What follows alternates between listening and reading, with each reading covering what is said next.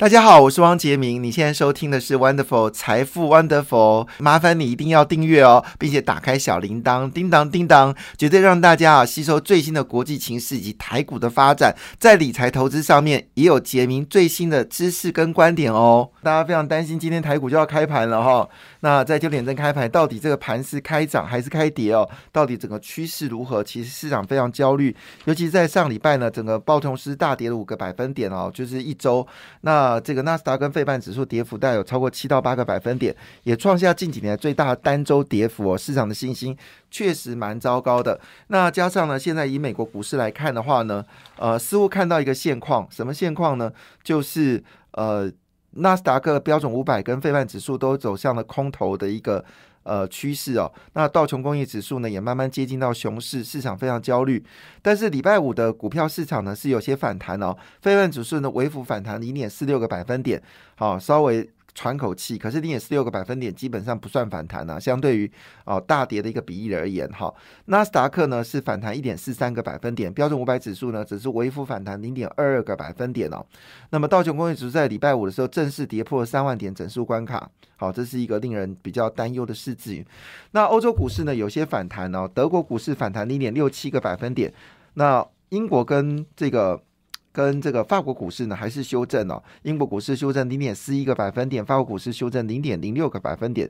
亚洲股市呢，因为美元走强，造成亚币的大跌哦，当然也就使得亚洲股市压力非常沉重哦。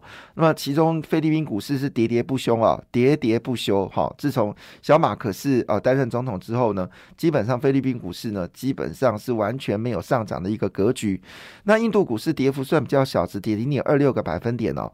那印尼股市呢还是持续的重挫，通膨跟物价上涨，还有粮食价格上涨，给印尼带来了非常不确定性的一个风险。印尼股票市场是一个急剧变化的市场，大涨大跌哦，非常难操作。好了，那当然在这个时候呢，就注意到中国股市呢是最近全球股市表现最好的一个市场哦。上海综合指数大涨了零点九六个百分点，深圳指数涨了一点四八个百分点。短短这两个月时间里面，好，平均涨幅已经到十六到二十二个百分点了，跟全球。市场正好逆势而为，中国市场给我们一个非常大的一个讯息，什么讯息呢？呃，有时候我们说的因祸得福哦。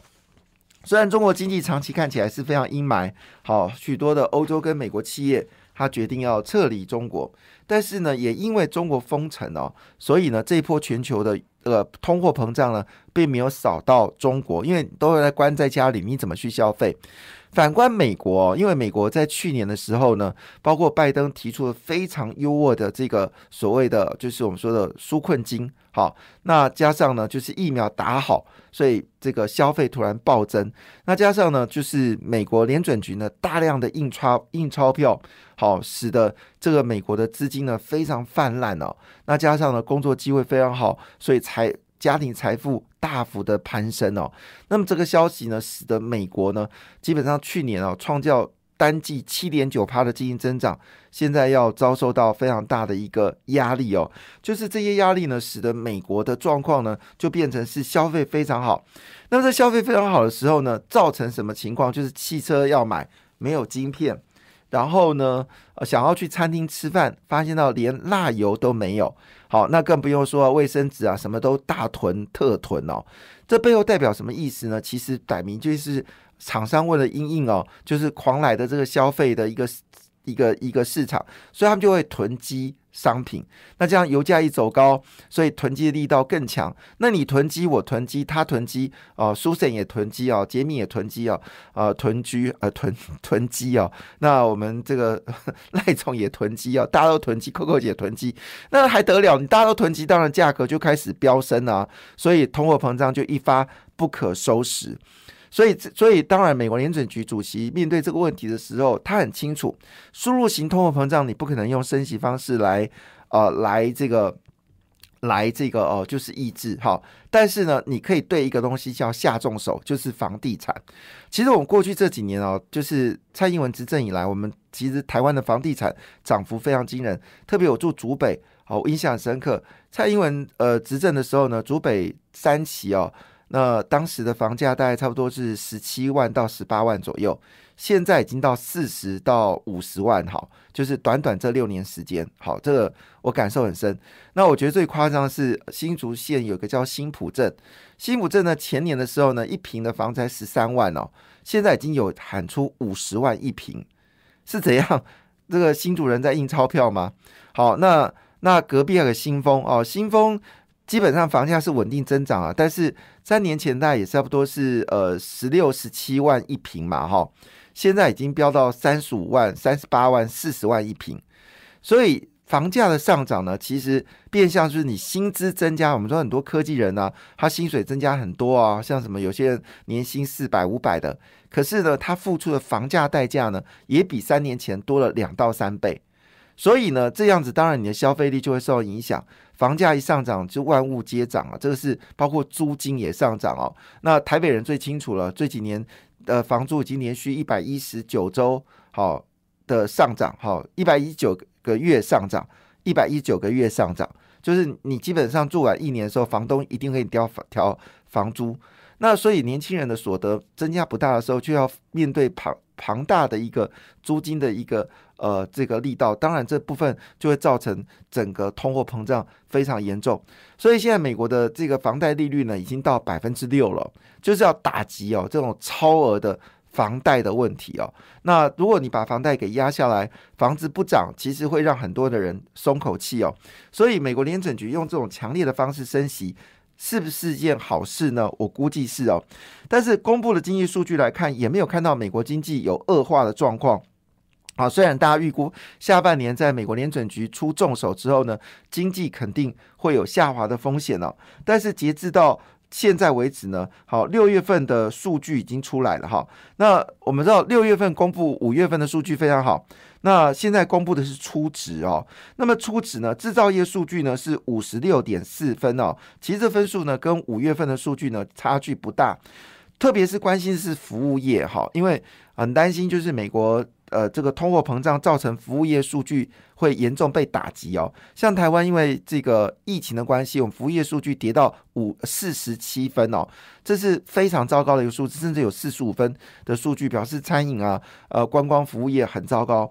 但是美国公布出来的数据呢是五十三点六，比之前的负数字呢还要高，表示呢美国经济其实还是蛮强劲的。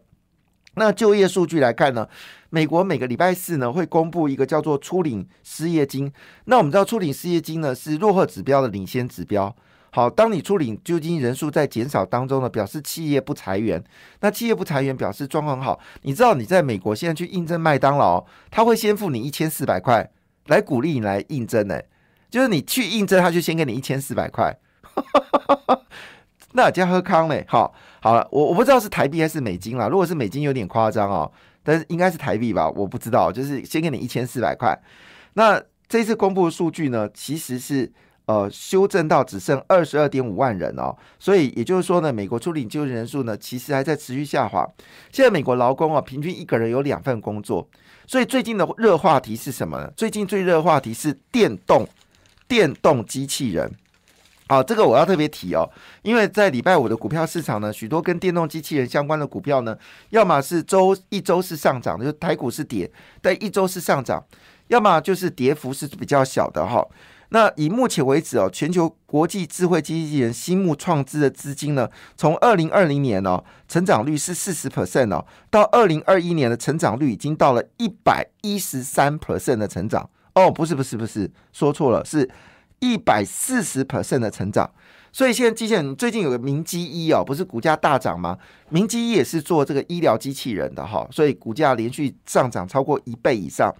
那现在的状况呢，似乎越来越惊人哦，就是因为劳工越来越难找，然后劳工薪资大幅的增加，所以呢，越来越多的公司呢是决定哦，他们用机器人来做操作。我记得群创哦，在之前哦就谈过这个事情。如果十年前哦，群创所需要员工，假设需要的是两千个员工呢，他现在可能只需要两个员工。好，因为全部都是机器人。那群创当时很骄傲说，他如果要改变任何制程哦，他绝对可以，因为呢，全都是已经电动机器化，所以像是研华、华汉呢，他们公布业绩呢还是强强棍，因为他是做工业电脑的。所以这个讯息里面所包含的股票，像高桥啦、和硕啊、广达，他们都已经朝广达子公司广明啊，好，都朝向这个伺服器跟所谓的智慧机器人相关类股非常非常多。好，那那当然最近玉龙的股价也是往上走高。那也就是说呢。在这个情况下呢，有一个长期新的发展呢，就是所谓的机器人的投资哦。那我们刚才讲到这个群创，对不对？好，那么群创呢，其实一直思考一件事情：如果面板的方向不能进行的话，那该怎么走呢？好，群创算是一个非常聪明的一家公司哦。那当然，友达也说他们也在改型了。那群创呢？最近要修改公司章程，要增加新增的营业项目。我们知道前阵子有一家公司叫和硕，和硕呢，其实呃，他童子童子贤哈接受专访的时候，整个专访里面都没有谈到苹果，他只说啊，开放中国的红色工艺呢竞争哦。他说这世界本来就是竞争的，但他花很多时间哦去解释车用的。电子市场哦，那果不其然，和硕在上一周呢表现的不错，周是一周是上涨的哦，那礼拜五也是上涨的，那它也就正式表明一件事情，跨入所谓电动车的领域，这是绝对要做的事情哦。那据了解呢，现在和硕呢积极的跟特斯拉谈哦，那么它是在美国设工厂，要因为我们知道电动车是电机、电控、电池嘛，电机、电控、电池是三个主要的一个电动车的三个成分，好。那当然，就红海角度来说，电池它要达到九十五 percent 以上的自主满足率了，所以它在高雄设电池新的工厂。那现在做电池新工厂里面呢，不是只有红海了哈，也包括了就是我们说的台塑集团、好台泥集团呢，都在切所谓的电池芯哦，因为这个是未来一个很重要的一个趋势。好，那电机呢？当然，呃，核大就是电机嘛，好，这个大家都知道。那另外就是我们说电控。那电控呢，就是中央控制嘛，哈，那这部分呢，这个又就用到大量的这个组装能力以及所谓的类似电脑的一种方式。那和硕呢说他要切入到这个领域，因为这块领域饼很大，然后台湾最厉害的事情就是做这些组装嘛，哈。那和硕这个消息完之后，股票是持续上涨。那看起来广达应该跟进啊，因为广达有个子公司叫广明，好是做机器人的。好，那群创呢这次也都说一句话，说他们要修改钢程了章程呢，要。从两个方向改变，一个原本是做面板的，现在呢，他要做封装。其实群创之前就有暗示哦，他们是可以做封装产业的哦，就是说，因为他们全部都是电动之电动化了嘛，所以他原本就有机会。做所谓的半导体，好，那这一次呢，他决定了要做中高阶的封装产品，而且呢，这会做什么呢？处理包括了像是 CPU 啊，好，就是逻辑逻辑呃逻辑晶片，还有 GPU 绘图晶片的供应链。那么呃，当然呃，以这个角度来看呢，他还特别提到一件事哦，将来在车用的还有低轨卫星部分呢，他们也绝对不会缺席。所以在 AI 五 G 物联网。的产品上面呢，他也要开始努力，而且要积极，而且已经，他目前为止已经取得包括特斯拉、加嘎、B N W、福特、保时捷、通用及中国大陆一线的车制订单。哇，哇，哇，哇，哇！所以呢，将来群创会不会是 M I H 的供应商呢？也是有可能的。另外一部分呢，它也要朝所谓的卫星低轨卫星。好，这是红海的。两大方向嘛，因为红海在伺服器以及瓶盖股部分本来就具有一定的竞争力。那么刘阳伟正式宣布，他要进入到车用跟低轨卫星。那低轨卫星就是台阳来负责嘛。那车用就是华宇，呃，广宇嘛，所以这两个股票最近表现的都非常的凶悍嘛。那当然，它在这个呃这个工业电脑就是华汉呐，那在半导体设备厂商就是金鼎，好几个指标性的公司呢，好在软板部分呢，好就是呃这个真真鼎嘛，哈，所以。换个角度来说，在整个它的大范围里面，其实已经勾勒台湾未来全体在电子零组件的一个方向，就车用跟低轨卫星。所以呢，这个群创当然是目前为止，虽然呃红海的在公在这个公股部分都已经是退出群创，但群创基本上还是广泛的这个红海的产业，所以呢，他说车用低轨卫星呢绝不缺席。事实上不止连不止如此哦，今天在这个《今日日报》头版呢，也用这个消息来勾勒，就是联电哦车用订单到手哦。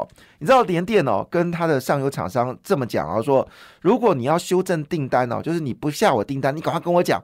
赶快退出来，我我你就不要这边撑了。好，你不想要给我下单，你赶快走，赶快走，赶快走。哇，联电的气势很大，为什么呢？因为全球四大汽车晶片厂商呢，全部跟联电要单哦。那么联电说哦，以目前为止哦，至少到今年年底之前哦，整个产能利率还是超过一百个百分点哦。所以这也就意味着电动车还有包括。这个低轨卫星的概念股呢，非常的惊人哦。那当然包括华通啊、森达科啊，好，最近切到所谓的低轨卫星表现也非常强劲，提供大家做参考。感谢你的收听，也祝福你投资顺利，荷包一定要给它满满哦。请订阅杰明的 Podcast 跟 YouTube 频道财富 Wonderful，感谢，谢谢 Lola。